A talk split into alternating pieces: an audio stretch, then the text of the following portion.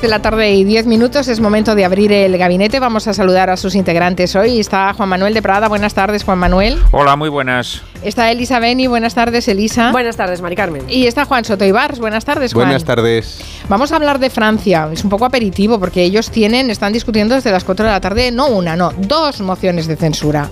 La verdad es que la situación está bastante complicada en, en nuestros eh, vecinos y, y bueno, pues está bien eh, ver qué pasa con ellos y, a ver qué conclusiones hay y, si hay alguna situación que pueda ser extrapolable.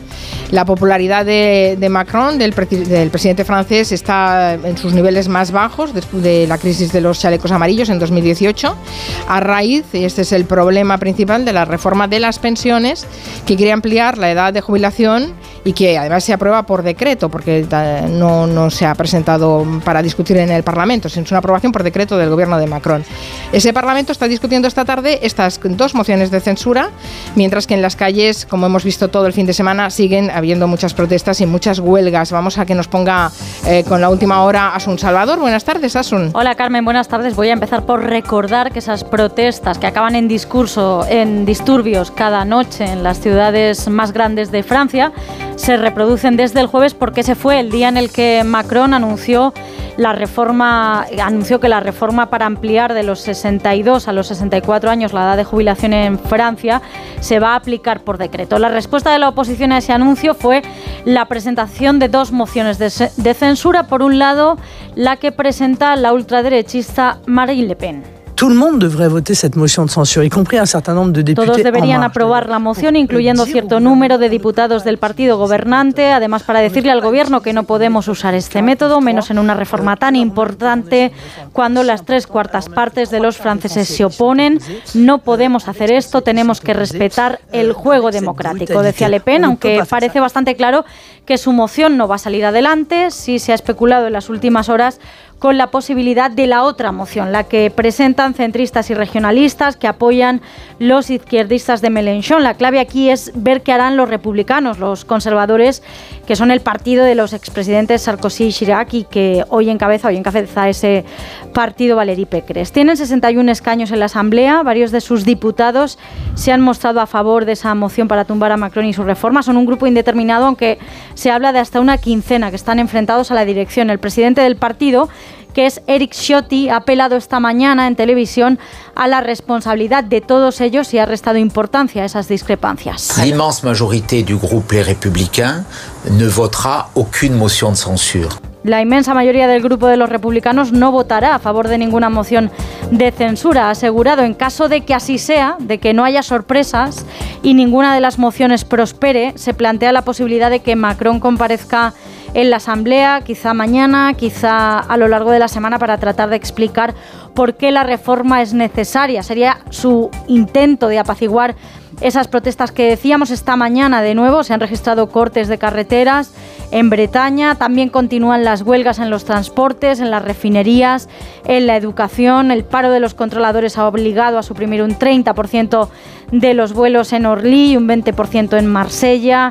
Se han anulado trenes de alta velocidad, cercanías y en París os recuerdo que también continúan los paros de los servicios municipales de limpieza con toneladas de basura por las calles. Hmm.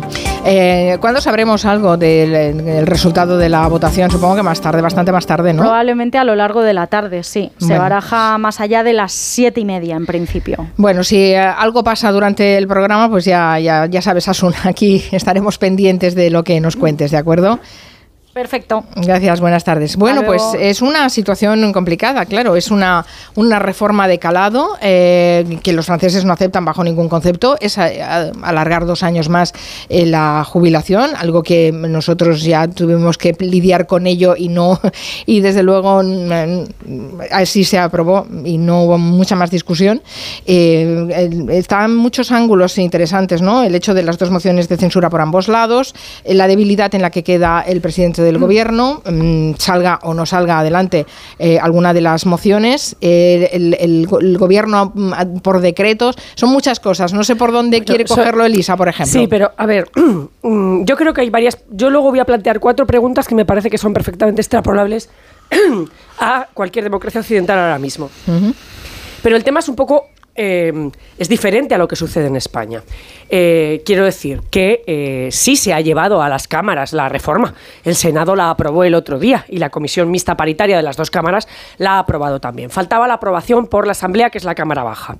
y aparentemente había mayoría para votarla, puesto que la República, que como es, sería vendría a ser el PP de aquí, apoyaba esto. Porque Macron llegó, ojo que la, moción de censura no es contra Macron, es contra Elisabeth Borne porque Macron es el presidente de la República. ¿De acuerdo? Él hasta, 2000, hasta 2027 tiene mandato. Caería ese gobierno. Caería su gobierno. Podría haber otras nuevas elecciones legislativas, pero no caería Macron. ¿eh? Esto para que, es que claro, eh, al no vivir en una república a lo mejor no lo vemos, no lo vemos así tan claro. Entonces, la, realidad es que cuando van a hacer la última votación, eh, el partido de de Macron, Renaissance, eh, se dan cuenta de que hay rumores de que una parte, una parte, unos cuantos diputados de la República no van a votar lo que la disciplina de voto les haría votar. ¿Vale? Entonces, que les van a dejar colgados en la votación. Entonces, eh, lo, que hacen, lo que hacen es, ellos defienden que es una, mm, una reforma eh, inaplazable. Aquí, ojo, está aquí la historia de a Francia le están haciendo como a España, a Europa, le está obligando, ¿eh? Como nos pusieron nosotros una fecha para hacer la reforma. Bueno, se, supone, que sí, Se supone que sí. Entonces, Macron cree que tiene que hacer la reforma de todas formas, entonces se va a un artículo de la Constitución, que es el eh, 49.3, el, el 49.3, eh, que le permite aprobar eh, esto sin el voto en la Asamblea. Ya se ha votado en el Senado. Y que da como solución. Por eso digo que la moción tampoco es exactamente como la moción de aquí, porque ese artículo, el 49, dice que se podrá aprobar mediante, eh, o sea, sin votación en la Asamblea, eh, eh, una ley, sería equivalente a nuestro decreto ley, y que la única forma de impedir que entre en vigor es presentar moción de censura. ¿De acuerdo? O sea, las mociones de censura están directamente relacionadas con impedir que el decreto ley entre en vigor. Hmm. Vale. Entonces, hay dos mociones de, de censura de pinza. Una de la France Insoumise, que sería eh, Podemos, y otra de eh, eh, Le Pen, de Marine Le Pen, ¿de acuerdo? Que sería la ultraderecha, y que son las dos de pinza. Entonces, esa es la situación un poco ahora. y a mí de ahí se me, se me ocurren tres preguntas tres o cuatro preguntas que quiero dejar sobre la mesa para ver si mis compañeros las cogen, porque me parece que son reflexiones un poco más profundas que la pura mecánica de lo que sucede, de lo que sucede en Francia. Eh, porque ha pasado ya de un problema, digamos, social en la calle a un problema político, porque ahora es un problema, de, digamos, de funcionamiento político. ¿eh? Bien, la primera pregunta es, ¿se puede promulgar una ley eh, por un método democrático cuando los representantes eh, eh, de, la, de la población, los representantes democráticos, están de acuerdo, pero la opinión pública no. Es decir, cuando aparentemente hay número, de hecho en el Senado lo hubo, para sacar adelante, eh, para sacar adelante esa ley, pero las encuestas dicen que la gente está en contra. ¿Vale? la segunda es, ¿está mal elegido un presidente que tiene un programa y que ahora los franceses dicen que en realidad no, no votaron ese programa porque lo votaron para que no gobernara Le Pen? La legitimidad de él es la misma para llevar a cabo su programa.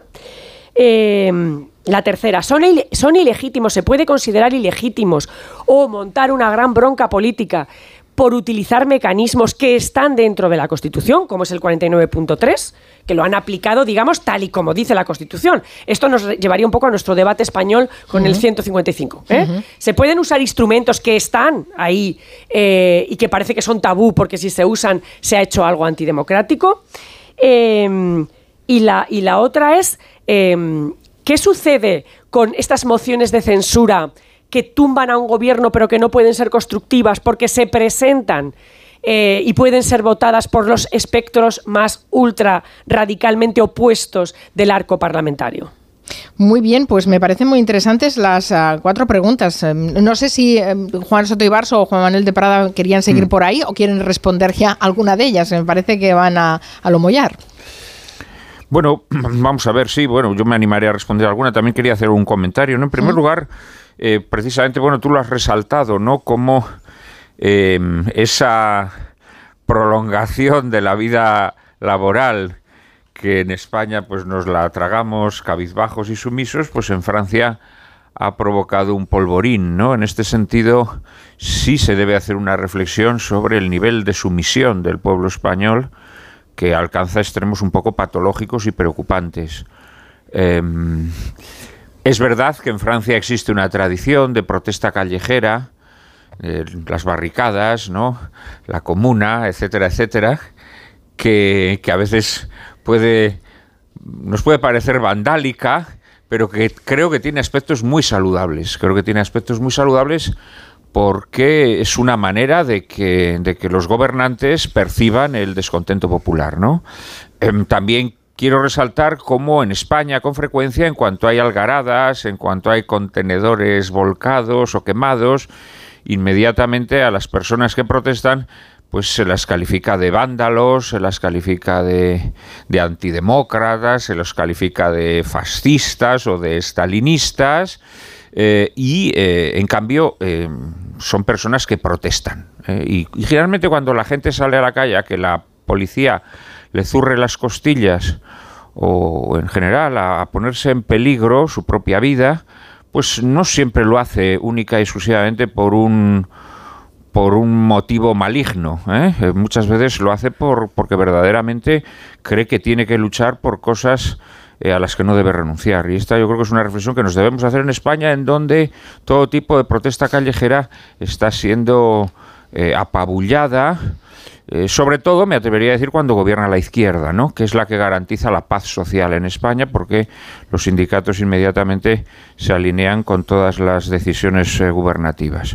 Respecto a las preguntas que hacía Elizabeth, y bueno, vamos a ver, yo creo que lo que ocurre, lo que está ocurriendo en Francia es uno de los problemas de que no exista un mandato representativo, es decir, de que el, voto, el voto es, secuestrado por las formaciones políticas y a partir de ese momento pues el, el, votante ya nada puede hacer, ¿no?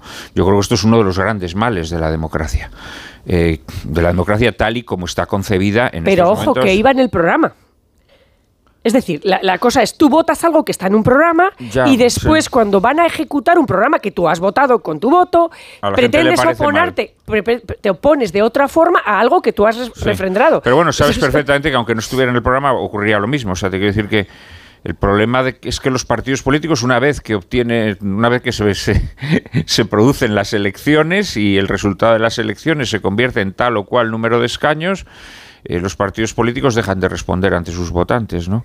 Esto yo sí que creo que tendría que ser un motivo de reflexión, mm. eh, porque creo que la defección que está produciendo en estos momentos eh, la democracia entre, entre amplias capas de la sociedad tiene que ver mucho con esto, entre otras cosas, pero entre ellas con esto precisamente, ¿no? A mí me parece un tema eh, muy, muy interesante. ¿no? Del mismo modo que creo que independientemente de que legalmente esté permitido o legalmente sea perfectamente lícito, sí que creo que hay un problema en que las cuestiones que afectan de forma eh, muy medular eh, a, los, a los ciudadanos Em, se resuelvan mediante mecanismos legales en donde de alguna manera se abrevia o se, usurpa la posibilidad del debate parlamentario, etcétera, etcétera. ¿no? Esto, desgraciadamente, también es una cosa que se hace mucho en España, que la han hecho eh, todos los gobiernos, pero precisamente también el que tenemos en estos momentos en, eh, vigente, pues ha recurrido a ella de forma de forma constante, ¿no?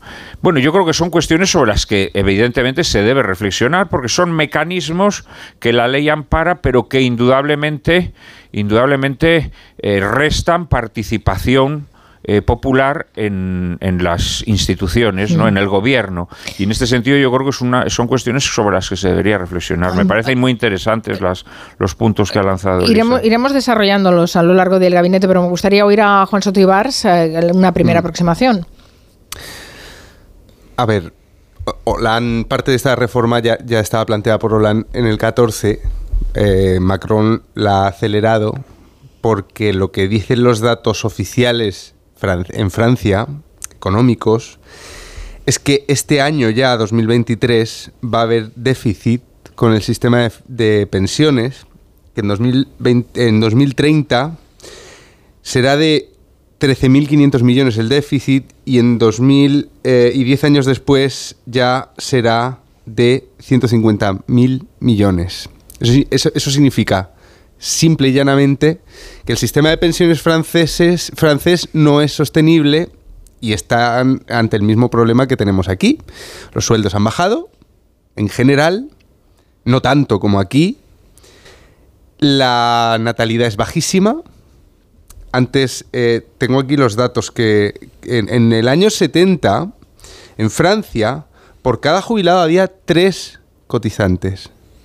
Estamos ahora en 1,7 aproximadamente. Entonces, eh, Hola- eh, Hollande ya tomó parte de esta decisión que Macron acelera. Y aquí pasó lo del aumento de la edad de, de la edad edad, laboral. sí. Y va a pasar en todas partes porque es que lo que tenemos que enfrentar en Europa, en los estados del bienestar, es una crisis del sistema sin paliativos. Eh, las últimas grandes manifestaciones en Francia fueron por los chalecos amarillos, el tema de los carburantes, ¿no? Bien, ahí tenemos otra supercrisis que está ya encima de la mesa. Sabéis que ya no están perforando nuevos pozos las grandes petroleras, ¿no? Eh, Son noticias que se ven en pequeñito en los periódicos, pero es que se está agotando el combustible barato.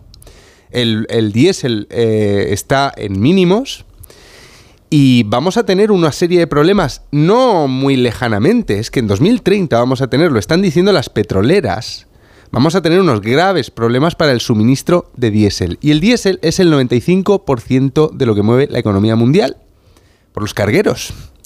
Entonces, ante este horizonte, lo que tenemos que tener perfectamente claro en Europa es que se acabó. Eh, se acabó, se acabaron una serie de comodidades que nosotros, eh, por costumbre, hemos acabado confundiendo con derechos inalienables, pero que no es un problema de que Macron sea más neoliberal o menos li- neoliberal, es que esto lo tendría que hacer un socialista y lo tendría que hacer Mélenchon, porque lo que está pasando es que ellos ya saben, los líderes, las élites, ya saben que hay ahí delante, pero en el horizonte de 2030, ¿eh?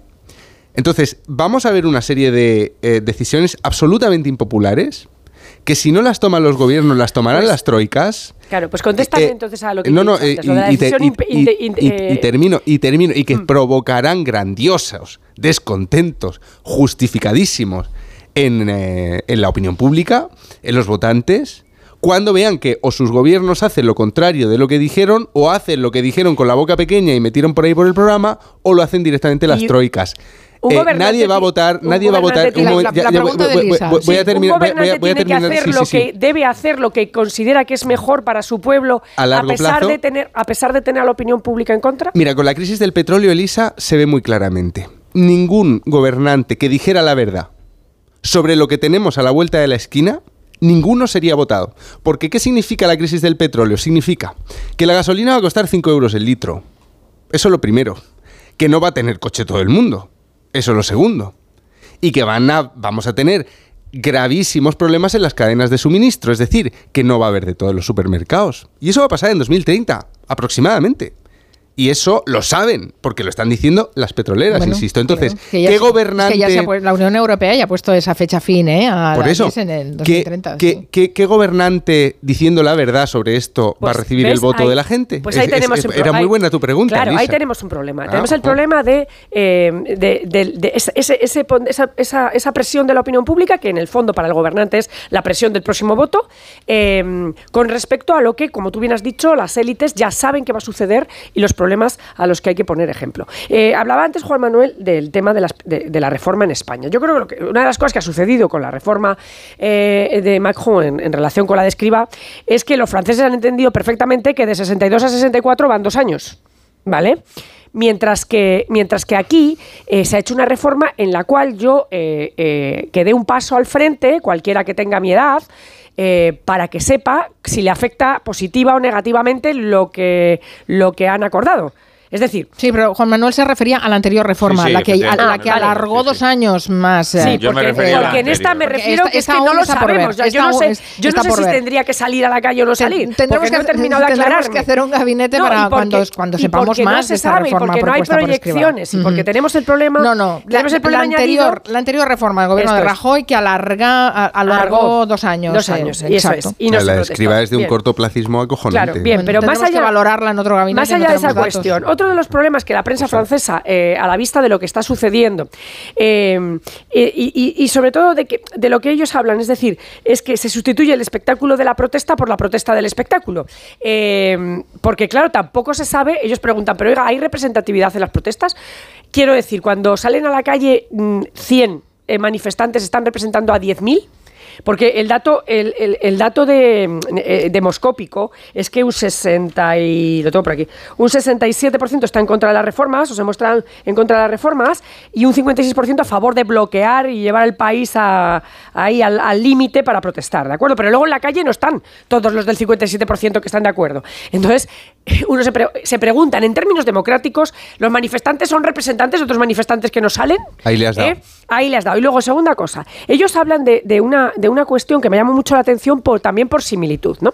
Dicen que hay una crisis en la política francesa, dicen sobre todo en la de izquierda, pero que sufren en realidad es un mal contemporáneo, que ellos llaman la crisis adolescente aguda en los, en los, eh, en los eh, dirigentes políticos, los representantes políticos, hablan de una pubertad del pensamiento eh, y de unos pseudo rebeldes inmaduros que están llevando la república hacia donde no puede ir. Yo lo dejo sobre la mesa porque también me parece que es un tema del que hemos visto bastantes ejemplos en este país, de pubertad de pensamiento, de crisis adolescente aguda y de pseudo rebeldes ¿eh? Para que veamos que también hay una, una forma de entender la política que eh, complica, complica las cosas más allá de lo que estábamos, de lo que estábamos eh, comentando. Pero realmente esto en el fondo, lo, mollar es el ataque a la democracia representativa. Y lo mollar es que, tú, que tú lleves una cosa, es decir, hasta qué punto un gobernante es corajudo cuando decide que contra viento y marea le, le hagan arder, arde París o no arde París, eh, o, arde la castellana, hace lo que quiere, lo que tiene que hacer, lo que cree que es mejor para su país y además eh, lo, lo intenta explicar para que se entienda por qué lo hace. ¿Eso tiene algún valor hoy en día? El gobernante, no, contestaba un poco antes eh, eh, Ibars, el gobernante se debe exclusivamente a lo que la demoscopia le diga sobre los últimos, sobre los próximos votos, porque eso también es una ruina. Porque entonces nunca se podrá hacer una reforma seria de nada que perjudique a nadie. ¿No? Nada estructural se Claro. podrá hacer. Claro, todos, Claro. todos son cortoplazos, porque hay elecciones cada dos por tres. O sea Esta que- es la historia. Entonces, eh, ahí es donde yo veía también, eh, donde yo veía también, digamos, lo, lo, lo mollar de algo que a lo mejor parece que es una cosa puramente francesa y tal. Por ejemplo, los, los chalecos amarillos, vale, protestaban y de acuerdo que ellos tienen una, tienen una, eh, una o sea, digamos, una cult- cultura de la protesta diferente. También es verdad que los franceses han quedado anclados en una propia concepción de ellos, de la Grandeur de Francia, que es muy diferente a la española. Los españoles somos fustigantes, es decir, siempre nos fustigamos sobre nuestro lu- lugar en el mundo, sobre, en fin, sobre la, mm, la- la poco, lo poco de todo que tenemos, ¿no? Menos sol y cañas.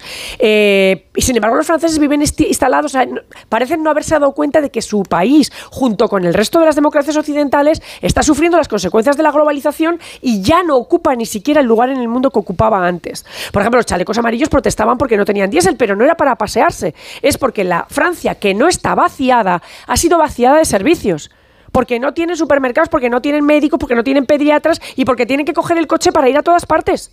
¿Vale? Entonces, ellos no han asumido tampoco que, que el mundo ha cambiado de una forma que a, las de- a lo- a los países occidentales nos perjudica gravemente. A los trabajadores occidentales, a los derechos fundamentales, a, las- a las- a los logros que habíamos tenido en cuanto a estado de bienestar. A todo eso, la globalización le ha perjudicado. Bueno, Juan sí, Manuel. le ha perjudicado y ha hecho algunas cosas inviables, como por ejemplo el sistema de pensiones. Porque el sistema de pensiones es un sistema piramidal. es un sistema piramidal. Y el sistema de pensiones se mantiene única y exclusivamente el espejismo se mantiene mediante eh, una natalidad alta. En el momento en que no hay una natalidad alta. Bueno, y unos sueldos altos con unas cotizaciones altas, ¿eh? La Bueno, bien, sí, precariedad con unos sueldos tam- altos, también, sí. también Si es, los sueldos sí. hubieran subido lo que bajó la natalidad, los estaríamos sueldos en- altos, los sueldos Porque altos nos da una unido, ¿eh? economía pujante y una economía productiva y una economía que las economías europeas han dejado de serlo. Algo menos la francesa, cuya agricultura no está tan devastada como la nuestra, por ejemplo, porque Francia y Alemania una se reservó la agricultura y otra y otra la industria a cambio de convertir el resto de Europa en un parque temático turístico y demás, ¿no? Pero pero la realidad es la que es, la realidad es la que es. Y también lo que está sucediendo en Francia, vamos a ver, desmonta muchas de las mentiras que nos cuentan, ¿no? Es decir, por ejemplo, necesitamos emigrantes para asegurar la pensión de... Mentira. En, en Francia ya no puede haber más emigrantes de los que hay. eh, y sin embargo, pues no. ¿Por qué? Porque esos emigrantes efectivamente cobran sueldos virriosos. Y con esos sueldos virriosos, pues no se pueden pagar las jubilaciones. Y además esos emigrantes que llegan a Francia, lo que ocurre es que se adaptan a las costumbres europeas. Y entonces, mm, sí, llegan con muchos hijos, pero luego cuando llegan aquí dejan de tener hijos. Y entonces, pues se incorporan a esa a esos índices de natalidad bajísimos que son los que no aseguran las pensiones. Porque al final el problema, efectivamente, son los sueldos y eso tiene que ver con el modelo económico. Yo creo que Europa se ha hecho el araquiri y tiene que ver con la natalidad. Tiene que ver con que la gente no tiene hijos y al no tener hijos, pues no se asegura el repuesto para la siguiente generación de las pensiones. Entonces ese sistema piramidal eh, se va a derrumbar. Eso es así, eso se va a derrumbar. ¿Cuánto tardará? No lo sé, evidentemente. Lo que puedan mantener la ficción, lo que puedan aumentar los estados, la deuda, eh, lo que puedan, lo que puedan, mm, pero eh, ciertamente todos sabemos que eso, como muy bien ha dicho eh, Soto pues eh, tiene los días contados. Bueno, pero hay, hay un Hay- problema social Mm. importante. El Sí, problema pero los políticos el- no, se, no se atreven a decírselo a la gente. pero el problema social El, el pro- importante el problema es- de los problemas sociales que salen a la calle es que después el turno en el turno electoral ya sabéis lo que viene después. ¿no? Bueno, es que van a votar a la opción. Cíclicamente Mm, viene la- la- la ultraderecha. Pero, es que fíjate, fíjate, fíjate que, que- que- qué incómoda disyuntiva se plantea a los europeos en general, al primer mundo en general. Eh, todo desde la revolución industrial se ha movido con el mismo combustible y ya no hay, ¿vale? Es que yo vuelvo a ese punto que me parece fundamental y muy relacionado pero con ¿quién todo lo demás. que no hay?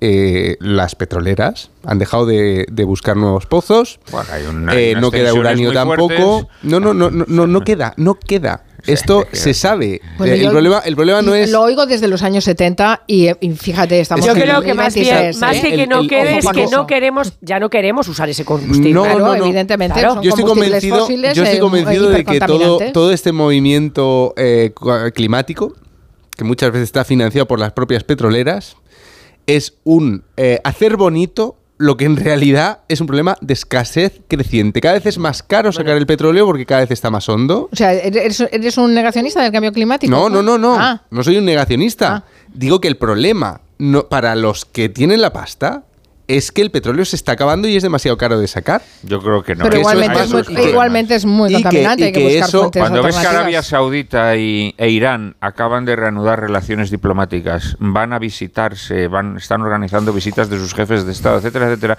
te das cuenta que todos esos países están adoptando medidas contra Occidente porque eh, se están dando cuenta de que, de que los van a arruinar porque Occidente Claro. ha Mira, decidido ah, prescindir como hay datos, de los como, combustibles como sobre, fósiles. como este tema de los combustibles, tenemos datos muy fiables eh, y muy claros. Bueno, Sabemos depende de que quién hace los estudios, ¿eh? también te lo digo. es que los, los Rusia está estudios- vendiendo más petróleo y más gas porque China se lo está comprando a lo bestia. Eh, China, El, es- el esta- esta- problema esta- no estos es lo que problemas, se mueve estos problemas no los tiene China, ¿eh? El problema es la curva de extracción. La curva Pero de sí. extracción tocó techo en 2016 A ver. con el petróleo barato y en 2006 con el fuel. Entonces, una cosa, una cosa, es que esto es, es que esto es fundamental. Esto lo tenemos que dejar claro. Eh, esa curva, eh, de esa- eso. esa- la- la- las curvas de extracción de todos los materiales siempre so- llegan a un cenit y luego tienen una caída. Nosotros estamos ya en la caída. No se sabe esa caída cuánto se puede O sea, alargar, pero estamos en la parte ya Pero, decadente. por- por- Entonces, por no- por no ¿por qué la, por- por no qué la, por particularizar qué en la, eso. por- por qué la- ese, un momento, un momento. Sí, sobre todo porque tengo dudas con respecto a los datos, simplemente es eso, Sí. ¿eh? Bueno, también vamos a ver, podemos hablar de esto como ejemplo, pero estamos hablando del tema de las Sí, pero pensiones. Es que está muy relacionado, a ver, a porque, ver, eh, eh, mm, Juan, pero escúchame sí, un momento. Vamos a suponer, si ni siquiera hay que ir al dato ese concreto. Es cierto que va a haber un problema de materias primas, no solamente de combustibles, sino de coltán, eh, litio para la nueva tecnología, El cobre, no hay cobre. etcétera. Como- Es decir, y el agua, va a faltar el agua, es decir, Eso es más grave, que eso sí es que lo vemos ¿vale? claro. Entonces, eh, todo eso está llevando a un cambio de polos geopolíticos, geoestratégicos en el mundo. Y eso es una cosa que es evidente. Es decir, China y Rusia están, eh, eh, como decía el Fari, se, se- se están camelando a los, eh, a los africanos y también a los sudamericanos. ¿Vale? Bolivia ya ha firmado con China para darle eh, la exclusiva de su litio, etcétera, etcétera. De manera que Europa. eh, eh, está siendo desplazada del eje, del centro de ese mapa mundi que nosotros nos dibujamos, donde estamos en el centro, y somos una excepción en el mundo que tenemos una riqueza, que es la riqueza de nuestra forma de gobierno, de la organización de nuestras sociedades, que tenemos que intentar defender, aunque no parece que lo estemos haciendo con mucho acierto. ¿eh? Porque, claro, nos van a presionar la falta de cosas, la falta, la necesidad de cosas. ¿eh? Eh, y, entonces, claro, es un dilema muy difícil de, de sustanciar. Y cuando pasan estas cosas de las peleas por las, por las materias primas, por los polos de, de poder en el mundo, etcétera, etcétera, porque la historia no se había acabado, eh, pues eh, claro, yo no, quiero mencionar cómo suele salir eso en la historia, pero todo el que sepa un poco de historia, pues ya sabe por dónde suelen reventar estas cosas. Vamos a hacer una pausa y después nos centramos en lo que es la moción de censura, que está contemplada. Evidentemente es un instrumento ah, democrático que se usa, pero antes hacía la distinción, Elizabeth, ni de constructivas o destructivas. Vamos a repasar un poquito, que además estamos en puertas de otra moción aquí en España. Una pausa e invito a los oyentes a que participen 638-442-081. Me comunican que el aeropuerto ha desaparecido. Hay que cubrir el colapso de los transportes, ¿vale? ¿Y si cubrimos la crisis de abastecimiento? Oiga, ¿cómo que no hay aeropuerto? Que no hay aeropuerto, caballero. ¿Te imaginas un día sin aeropuertos? Descúbrelo en undiasinaeropuertos.com. AENA, aeropuertos para ti. Ministerio de Transportes, Movilidad y Agenda Urbana, Gobierno de España.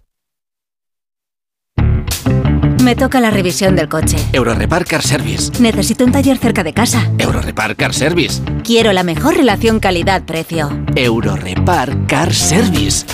Tu taller multimarca de confianza es Eurorepar Car Service. Eurorepar Car Service. Ahora, ven a descubrir las ofertas del 20 aniversario. Un anuncio de línea directa con el micrófono averiado suena así y uno con el micrófono sustituido suena así. Con el seguro de coche de línea directa tienes coche de sustitución también en caso de avería. Cámbiate y te bajamos el precio de tu seguro de coche sí o sí. Ven directo a lineadirecta.com o llama al 917-700-700. El valor de ser directo. Consulta condiciones. Disfrutar de tu segunda residencia está fenomenal, pero es lógico y normal que te preocupe una cosa así. Lo único malo de pasar unos días en mi casa del pueblo es que a veces me acuerdo de la casa que he dejado vacía y sola. La solución la tiene Securitas Direct, porque con su alarma tendrás tu hogar protegido las 24 horas y gracias a las cámaras podrás ver desde el móvil que todo está bien, porque tú sabes lo que te preocupa y ellos saben cómo solucionarlo. Llama ahora al 900-272-272 o entra en securitasdirect.es.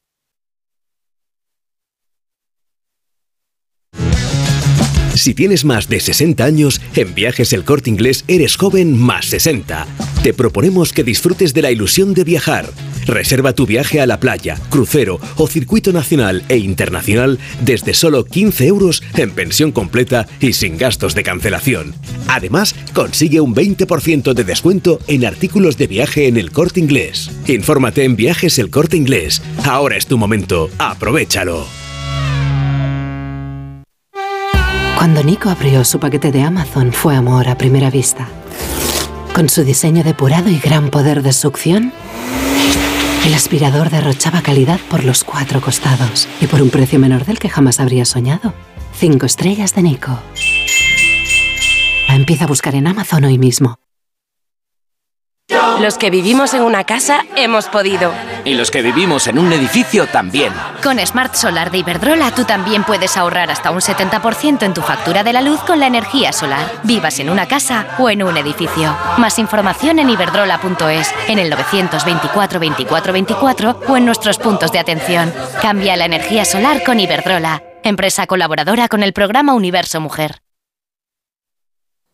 Honda Cero Madrid 98.0 Testimonios reales. Yo soy Marciana. Yo soy Lali y somos amigas. ¿Cuánto que nos conocemos? Mucho tiempo, ¿verdad? Hemos ido a todos los sitios juntas. Y luego, al, al cabo de los 20 años, nos hemos encontrado Nos hemos aquí. vuelto a encontrar. La residencia de Chapó. Me acogieron a mí aquí así. Y desde entonces, feliz. Pero no puedo hablar porque me emociono. Mi residencia es mi casa. Comunidad de Madrid. Ana, qué mala casualidad encontrarnos precisamente en un hospital. Hola Juan. Pues sí, sí es mala coincidencia. Es por mi marido que se resbaló en la bañera y se ha dado un golpe muy fuerte en la rodilla. Vaya por Dios, nosotros ese problema ya no lo tenemos. Hace tiempo llamamos a Duchamanía y cambiamos la bañera por un plato de ducha. Hazme caso, llama a Duchamanía y evitarás este tipo de accidentes. En Madrid, Paseo del Molino 6, 91 468 4907 y duchamanía.es. ¡Un euro! ¡Un euro! En Blue Space tenemos todo el espacio que necesitas y las mejores promociones. Alquila ahora tu trastero y paga solo un euro el primer mes. Consulta las condiciones de la promoción en bluespace.es o llama gratis al 900-250-900. Blue Space. Cuanto más vives, más espacio necesitas. Hola, soy Marta y busco casa. Una casa llena de sonrisas que tenga vistas a un futuro mejor. Muchos niños y niñas están buscando una familia que les acoja. Entra en casaconfamilia.com y ayúdales con aldeas infantiles. Campaña financiada por la Unión Europea Next Generation. Plan de recuperación. Gobierno de España. Decorman ejecuta obras integrales de interiorismo, decoración y reformas en viviendas particulares o locales comerciales de cualquier tipo. Al contratar tu proyecto integral con Decorman, te olvidas de todo. Nuestro objetivo es tu absoluta tranquilidad, sin anticipo de cantidades y llave en mano. Llama ahora y sin compromiso pídenos presupuesto. 91 609 3370 o decorman.es. El Teatro de la Zarzuela presenta el estreno escénico de La violación de Lucrecia, zarzuela barroca de José de Nebra en versión de Rosa Montero, que cuenta con una estremecedora puesta en escena de Rafael Villalobos y con la intensa dirección musical de Alberto Migueles Rouco. Del 5 de marzo al 1 de abril en el Teatro de la Zarzuela. INAEM, Ministerio de Cultura y Deporte, Gobierno de España. Pedro Lanceros Reformas. Reformas integrales. Pedro Lanceros Reformas. Rehabilitación de edificios. Pedro Lanceros Reformas. Le ayudamos a hacer de su casa su hogar. Lanceros Reformas. Nuestra experiencia y su fidelidad, nuestro éxito. pedrolanceros.com. Reformas. Facebook, Twitter, YouTube. Hay más de un medio para que nos sigas. ¿Cuál te gusta más? Onda Cero es la radio que siempre va contigo, porque estamos en las redes sociales para que nos sigas, para que opines, para que compartas noticias. OndaCero.es, más y mejor.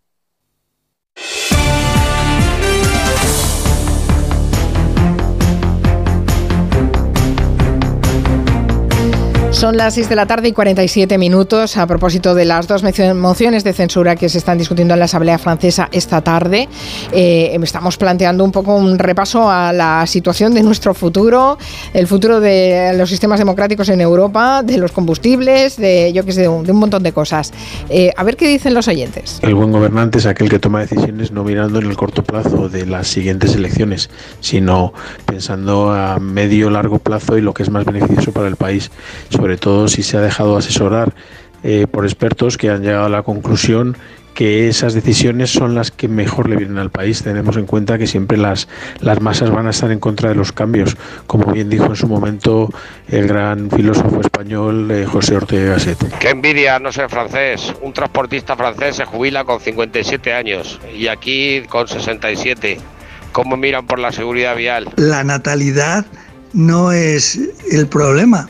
El problema es que eh, haya dos millones de jóvenes en, el paro, porque las pensiones no se pagan con que nazcan jóvenes si van a ir al paro, se pagan las pensiones con empleos. Y si, y si hay dos millones de jóvenes parados, si aumenta la natalidad, aumentará el número de jóvenes en el paro. Bueno. Si me permites, dije que era la natalidad y el modelo productivo. El problema de los países occidentales es que la gente no quiere trabajar en los trabajos manuales y ha renunciado a la producción, a la producción industrial, agrícola y ganadera. Entonces, claro, por eso los jóvenes están en el paro. Por una parte, no hay trabajo porque hemos renunciado a la economía productiva y por otra, no quieren trabajar en esos oficios porque son oficios que están devaluados, mal remunerados, etcétera, y sin embargo, fíjate en Holanda que acaba de ganarles el partido de los ganaderos. Ya, pero bueno, no sé la situación de Holanda. La de España sí la sé, desgraciadamente. Y el dice- problema, naturalmente, que sí es la natalidad y junto a ello, efectivamente, la devaluación de los oficios manuales y que los jóvenes españoles no quieren trabajar en oficios manuales, bueno, pues porque están muy devaluados o porque simplemente se han convertido en personas que ya son incapaces de desempeñar ciertos trabajos.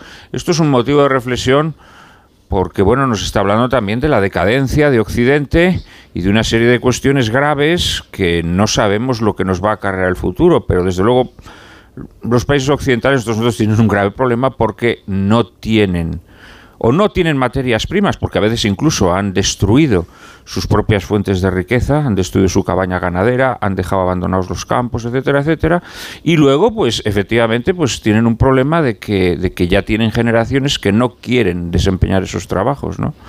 Y esto es, esto es un problema muy, muy grave porque el no tener materias primas o no tener sector primario y secundario puede ser la tumba de los países europeos. Eh, ve- veo que tienes muy poca, muy poca confianza en los jóvenes porque has repetido dos veces que no quieren hacer determinados trabajos. Quizá las condiciones de esos trabajos serían que tendría que revisarse. son trabajos ¿no? muy, son trabajos que han sido muy devaluados. Claro, y muy precarios. y evidentemente, pues. eh, Claro, sí, sí, sí, Nadie, lo escoge por gusto, Mm. el, el- el trabajar y seguir siendo pobre, como pasa con un millón eh, y pico de personas en este país. Mm, nos que va a son tocar- trabajadores pobres. Nos va a tocar hacer muchas cosas que son de pobres, yo creo, porque ah, si, si hasta ahora el progreso se consideraba vivir cada vez mejor, ¿no? Eh, ahora el progreso, y no hay más que ver, mm, leer la letra pequeña de, los objetivos que, que nos hemos impuesto en la lucha contra el cambio climático, contra la escasez creciente de, de combustible, contra los cambios geopolíticos, eso que se llama la Agenda 2030, significa, al fin, que el progreso ahora se considera vivir un poquito peor, pero mantenerse. Pero mantenerse, no llegar Pero a- son sueños. eh, Dejad que os lea este mensaje de futbolero que yo creo que al final vamos a empezar por, eh, vamos a volver al principio, dice futbolero en Twitter. Pero al final, un gobierno, ¿qué tiene que hacer? ¿Hacer caso de las personas que protestan o de los datos reales de la realidad que desconocen las personas? Yo creo que tienen que hacer caso a lo segundo. Esa es una de las preguntas que hacía Elizabeth. Claro, ¿no? porque, eh, porque en el fondo lo otro entronca con el populismo. Quiero decir, eh, si tú vas con un programa de selecciones. Pero la democracia es populista por esencia. Eh, bueno, mm, eh, vale, no, porque... lo ¿Populista que- o popular? Lo que intentan es cambiar, lo que intentan es cambiar la representación, la democracia representativa, por una especie de, remo- de democracia aclamativa que se produce en cada uno de los momentos. Entonces, que, que se, se- se plasma a través de las encuestas, que bueno, las encuestas sabemos todos también que son ahí cada uno, ¿eh? las cocina como tal. Eh, y entonces, claro, eh, si tú tienes un mandato y tú llevas una cosa en tu programa y tú vas a hacer lo que llevas en tu programa eh, y a ti te han votado, que luego no, la, gente viene diciendo, no, yo le voté para que no saliera la otra. Bueno, tú le votaste a ese señor que tenía un programa. Cuando vayan a votar, miren los programas de la gente, porque estaría bien, o sería el colmo, que a un, de- a un, eh, gobernante democrático, el que fuera, se le montara la tangana del Cristo, ¿eh? porque va a hacer una cosa que ya dijo desde el principio que iba a hacer. Y que tú metiste su voto en la urna para que hiciera. ¿Vale? A mí me parece que la presión después en la calle, que tampoco sabemos, porque la presión en las calles, eh, esos manifestantes son los que son o son más gente de la que es. ¿Vale? Eh, si son los que son, no son tantos como los que han votado a los representantes que están ahí sentados. Son menos. ¿Eh? Bueno, las encuestas dicen que son que es mucha la gente que está descontenta, ¿no? Con, Sí, pero claro, las, encu- encuestas. Entonces, Sí, sí, sí, ¿se gobierna con las encuestas? Entonces, eh, no elegimos eh, representantes, es decir, elegimos a un señor, eh, a un senator, dictator, y, y entonces que le- nos vayan haciendo encuestas sobre todo, y según las encuestas, Eh, ojo, que algunas son con muestra de mil personas o de mil quinientas. Pues con lo que digan las, las encuestas y la cocina, pues con eso gobernamos. Aquí se cambió una ley del Código Penal por una protesta callejera enorme y mira lo que ha pasado después. Sí, Es que a veces hacer protestar caso a la mu- calle. A, a veces, pues, sí, vamos a protestar mucho para que después venga alguien que no se mueva de la poltrona. No, no, no, y que, y Nos que la, ca- y que la calle. autoritario, Vale, que la- moción- toda lo que no le gusta, A ver, la no sabe mo- que la quiere. Hemos llegado moción- al final, ¿eh? Mañana, mañana hablamos Hay una moción que ya no ha salido, ¿eh? Vale, la de Le Pen, ¿no? Sí, 278 contra 9. Vaya, mañana seguimos. Hasta mañana a las 3. Adiós. Adiós. Gracias. ¿Sabes cómo